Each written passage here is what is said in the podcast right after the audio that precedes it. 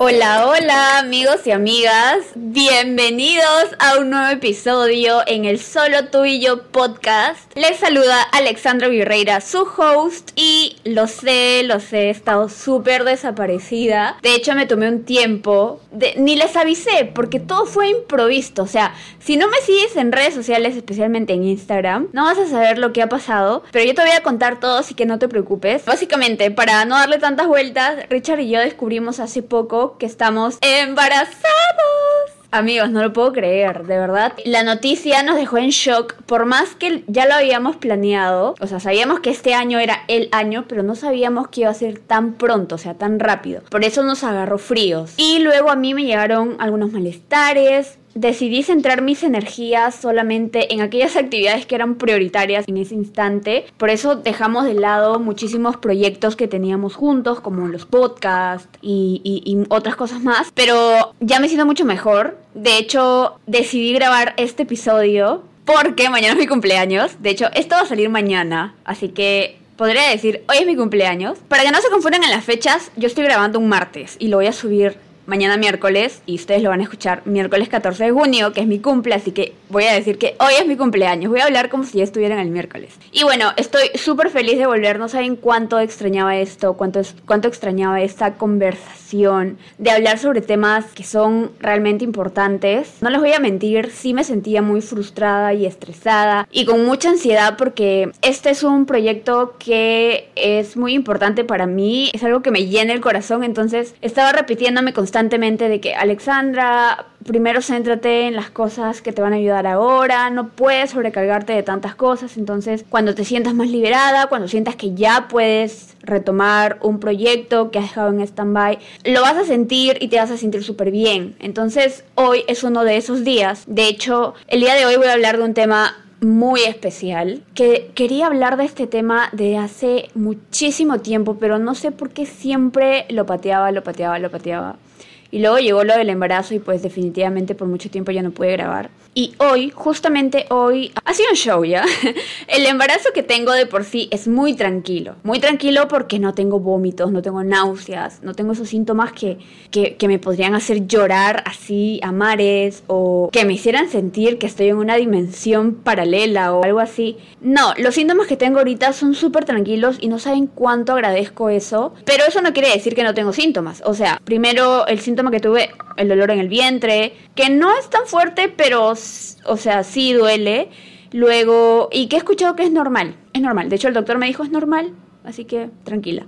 Y luego me agarró un dolor de espalda toda una semana que eso sí me hizo llorar. No podía dormir, no podía estar sentada, no podía estar parada, era insoportable. Felizmente eso ahorita ya se me pasó, ya no me duele la espalda a ese nivel. De hecho, a veces sí tengo incomodidad, pero no es tanta. Pero ahorita los síntomas que han llegado son los mareos, que me mareo cada vez que como algo nuevo no sé cómo funciona este tema del embarazo con respecto a eso, pero ahorita tengo mareos, así que estoy siendo muy cuidadosa al poder saber cuándo salir y cuándo no, especialmente si salgo sola. Y los calambres en la noche, ah, no me dejan dormir, pero bueno, es parte de, así que ahorita estoy con eso. De todas maneras, siento que estos síntomas no se comparan a estar vomitando todo el rato, por eso digo que es un embarazo tranquilo. Pero de todas maneras tengo síntomas, entonces justamente hoy tuve un mareo bien feo y luego me entró una ansiedad horrible horrible, amigas. Estaba sentada, obviamente había aprendido a bañarme, alistarme, almorzar, seguir trabajando. Estaba sentada y no podía moverme. Y le escribí a Richard y le dije, me siento zombie, quiero hacer muchísimas cosas, pero no tengo energía y me siento frustrada, me siento con ansiedad, me siento desesperada, quiero tirar todo al suelo. Y él me dijo, medita. Él sabe que cada vez que yo tengo ansiedad medito, se me pasa, pero en ese instante ni quería hacer nada, no quería ni meditar. Saqué mi journaling, empecé a escribir, pero no me pasaba. Así que hice una fuerza de voluntad gigante, me paré, me serví mi almuerzo, almorcé, me sentí un poquito mejor y me bañé. Y ahorita estoy fresca como una lechuga y la ansiedad ha bajado como no tienen idea. Entonces justamente recordé que yo quería hablar de este episodio o de este tema en un episodio desde hace mucho tiempo y dije, ¿sabes qué? Me voy a sentar hoy porque ya me siento mejor y me siento cómoda y estoy acá sentada por eso, amiga. Entonces, hoy quiero hablarles sobre la ansiedad. Sé que muchas de ustedes tienen ansiedad, obviamente algunas en un nivel más alto, donde ya toman pastillas, y otras en un nivel más controlado. Entonces, sea un nivel controlado o sea un nivel alto, ansiedad es ansiedad y muchas sentimos los mismos síntomas a grados diferentes. Para los que no saben, a mí me diagnosticaron ansiedad en la pandemia. Eh, cuando me casé, me casé, me casé en pandemia y el cambio que tuve fue de 360, o sea, tuve tantos cambios en mi vida en tan poquísimo tiempo que creo que no soporté o no sé, pero me, empezó a dar ansiedad. Yo estuve un año literal buscando información en internet, leyendo libros, entendiendo qué es lo que pasaba con mi cuerpo para poder yo solita controlarlo y mejorar. O sea, yo no quería ir al doctor porque yo, yo decía, eh, yo lo puedo manejar. Quiero intentar manejarlo por mí misma y vamos a ver cómo me va. Después de un año me di cuenta que eh, necesitaba ir con un especialista, con un doctor, necesitaba ir a terapia porque mi ansiedad de por sí sí lo llegué a controlar, se podría decir en un 40%, pero luego mi ansiedad se empezó a manifestar con fobia a la calle. No podía salir, ir a la tienda para mí era... Uh, una travesía, en mi cabeza yo sentía que apenas salía me iban a robar, que me iba a pasar algo. Ponía un pie fuera de mi casa y sentía que ya estaba en peligro, o sea, heavy, durísimo. Y a mí no me gustaba sentirme en alerta 24/7 porque tu cuerpo se te y estás nerviosa todo el tiempo. Es horrible. Entonces fue ahí que yo hablando con Richard le dije, ¿sabes qué? Necesito ir al, al doctor porque no puedo estar así, no puedo estar limitándome al salir a la calle por el temor de que me van a hacer algo cuando en realidad que no pasa nada. Y fui. Y obviamente ahí fue que la doctora me diagnosticó ansiedad y fue una búsqueda para poder sentirme cómoda con un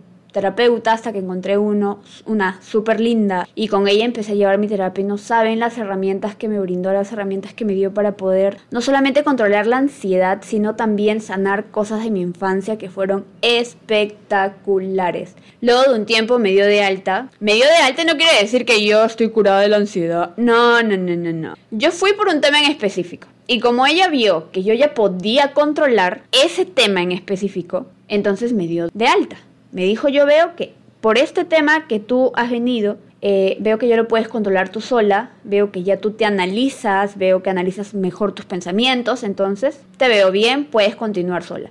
Pero eso no quiere decir que más adelante tú vivas nuevas etapas en tu vida y se te vayan a despertar heridas de la infancia y tu ansiedad nuevamente se vuelva a disparar. Y, y eso me ha ayudado bastante ahora a saber qué hacer o qué herramientas usar cuando la ansiedad se me dispara horrible. Todo esto, todo este proceso no fue fácil. O sea, yo, yo sé que la ansiedad es, es dura. El sentir que tus pensamientos te dominan y que no puedes salir de tu cabeza es duro, es triste, es frustrante. Siento que el ir a terapia me ayudó a tener una perspectiva más grande, o sea, como, es como si yo antes estuviera viendo mi vida en el primer piso y veía todo plano hasta donde yo podía ver y después de ir a terapia era como si me pusieran en el piso 10 y yo podía ver muchas más cosas y entender muchas más cosas y uniéndolo con el Evangelio, porque también créanme que en este tiempo lloraba bastante para que mi Padre Celestial me ayudara, porque siento que debe de haber un equilibrio en todo, ¿no? La parte temporal que están los doctores, los especialistas que nos dan herramientas súper chéveres, pero también está nuestro Padre Celestial que siempre va a estar ayudándonos, consolándonos. Entonces siento que el involucrar también el Evangelio en mi vida y el poder seguir leyendo las escrituras, el poder seguir orando, ayudó a que mi progreso no haya sido tan largo y que mi experiencia en ese progreso no haya sido tan terrible y que haya podido sobrellevar el proceso de fue la mejor experiencia que tuve en mi vida. Antes yo jamás había tenido buenas, buenas experiencias con los psicólogos, yo odiaba a los psicólogos, de hecho. Creo que esa fue una de las razones por las cuales yo el primer año que me casé decidí no ir al psicólogo porque los odiaba con todo mi ser. Sentí que nunca me habían ayudado en sí, pero esta última experiencia que tuve me cambió la perspectiva completamente. Y ahí fue donde entendí que la ansiedad, que de por sí es una enfermedad, no es tan mala como dicen o suelen decir las personas. Cuando uno menciona la ansiedad, ve a la ansiedad como un monstruo. Y claro, muchas veces lo vemos como un monstruo porque es horrible tener ansiedad. Pero si lo vemos desde otra perspectiva, y cuando yo hice esto, me cambió completamente la vida. Y ahí es donde empecé a abrazar mi ansiedad. Empecé a aceptar que yo tenía ansiedad y que no era algo raro tener ansiedad. Cuando yo entendí que la ansiedad vino a mi vida para enseñarme algo, todo, amigas, todo cambió. Antes de tener ansiedad, jamás me había puesto a pensar en lo importante que es descansar. Jamás me había puesto a pensar en lo importante que es dedicar un tiempo para mí, dedicar un tiempo para aquello que me gusta, darle la debida importancia a mi cuidado personal. Jamás, jamás. Para mí, antes de la ansiedad, no era prioridad nada que tenga que ver ni con el descanso, ni con mis hobbies, nada. O sea, era descansar es cuando duermo, o sea, 10, 11 a la hora que yo me acuesto a dormir, ahí es donde yo descanso. Jamás me había dedicado minutos durante el día para de repente leer un libro, de repente ver una película que me gustara. Veía películas cuando lo planeaba con Richard o lo planeaba con mi hermana, pero no Nunca separé en mi agenda un tiempo para descansar durante el día. Nunca medité. Yo ni siquiera sabía lo que era meditar, ni los beneficios del journaling, ni los beneficios del cuidado personal. No sabía nada. La ansiedad llegó a mi vida para enseñarme que no debemos de correr como un correcaminos. No, no debemos de transitar esta vida como si estuviéramos en una carrera que estamos a punto de perder, porque no es así. La ansiedad sí es heavy, pero también agradezco que la ansiedad haya llegado a mi vida porque me enseñó que yo estoy primero. Y siento que eso no lo hubiera podido entender si es que no hubiera orado, si es que no le hubiera dicho al Padre, por favor, hazme entender por qué razón tengo esto. Cuando se me vino ese pensamiento, siento que la vida se me iluminó y dije, ok, gracias ansiedad por haber llegado a mi vida porque me enseñaste que me tengo que poner en primer lugar, que yo importo que las actividades que me relajan son tan importantes como el trabajo, como el estudio y como las responsabilidades en casa. No es perder el tiempo, no. Es un momento que necesito obligatoriamente para recargarme de energía y ánimo y todo lo que implica eso para continuar con mi día. Yo estaba acostumbrada a agotarme, o sea, para mí un día Productivo era llegar a casa muriéndome, sin energías, con sueño, agotada, echarme a mi cama y decir estoy muerta, estoy cansada, no puedo más. Para mí eso es un día productivo. O sea, imagínense el desgaste y cómo me exprimía todos los días, porque estaba acostumbrada a eso. Cuando llegó la ansiedad en mi vida, y aprendí todas estas herramientas de meditación, de journaling, porque aprendí eso gracias a que la ansiedad me visitó en el 2020. Aprendí qué es la meditación, empecé a escuchar podcasts recién. Empecé a agarrarle el amor a los podcasts, empecé a leer libros de autoayuda, o sea, después de que la ansiedad llegó a mi vida, un mundo nuevo se me abrió y, y un mundo que agradezco porque me ayuda muchísimo. Entonces, ahora, gracias a eso, tengo las herramientas que necesito para poder pasar cada etapa de mi vida sin presionarme tanto, sin juzgarme tanto, sin palearme tanto. O sea, ahora entiendo de que si estoy cansada, perfecto, necesito descansar y no es perder el tiempo, sino es algo obligatorio que necesito porque soy humana, porque me canso y porque si quiero continuar con mis actividades, necesito este tiempo el meditar me ha ayudado a no solamente controlar la ansiedad, sino controlar mis emociones. Entonces, ya no soy una loca histérica que, se deja dominar por las emociones y termina diciendo cosas que luego se arrepiente. Porque el meditar me ayudó a, a saber cómo controlarme mediante la respiración. Entonces, no solamente las herramientas que he aprendido me han ayudado con la ansiedad, sino que me han ayudado en otras áreas de mi vida. En mi relación con Richard me ha ayudado bastante. O sea, antes yo era capaz de decirle cosas muy hirientes, no solamente a él, sino a los que estaban a mi alrededor, si es que me encontraban en mi momento demoníaco. Luego que aprendí sobre el journaling, gracias a la ansiedad, uso ese cuaderno para sacar todo lo que siento y luego dirigirme a las personas ya con un corazón limpio y con las emociones más equilibradas. Entonces, si vemos que la ansiedad no solamente, claro, nos hace padecer, pero sino que también nos ayuda a es como que si nos dijera, llegué para enseñarte que tú eres importante. No, o sea, mis síntomas no son lindos, la consecuencia de que yo esté acá no va a ser hermoso, pero muchas veces necesitas padecer de esta forma para que te des cuenta de que tú eres importante y que todo este tiempo lo que has hecho es poner todo por encima de ti y a ti dejarte en último lugar. Entonces yo siento que la ansiedad llegó a mi vida para decirme esto. me enseñó a poder respetar mis tiempos, me enseñó a saber que yo voy a mi ritmo, me enseñó a ver la vida diferente, me enseñó a, respetar el descanso y a ver que cuando alguien está descansando, no juzgarlo en mi mente y decir, ay, este chico no hace nada, esta persona para sentada en tal lugar y no hace nada, sino verlo y decir, está descansando, qué chévere, necesita hacer eso porque ahora entiendo que el descanso es importante. Me enseñó a no sentirme culpable cuando mi cuerpo me pide sentarme y no hacer nada.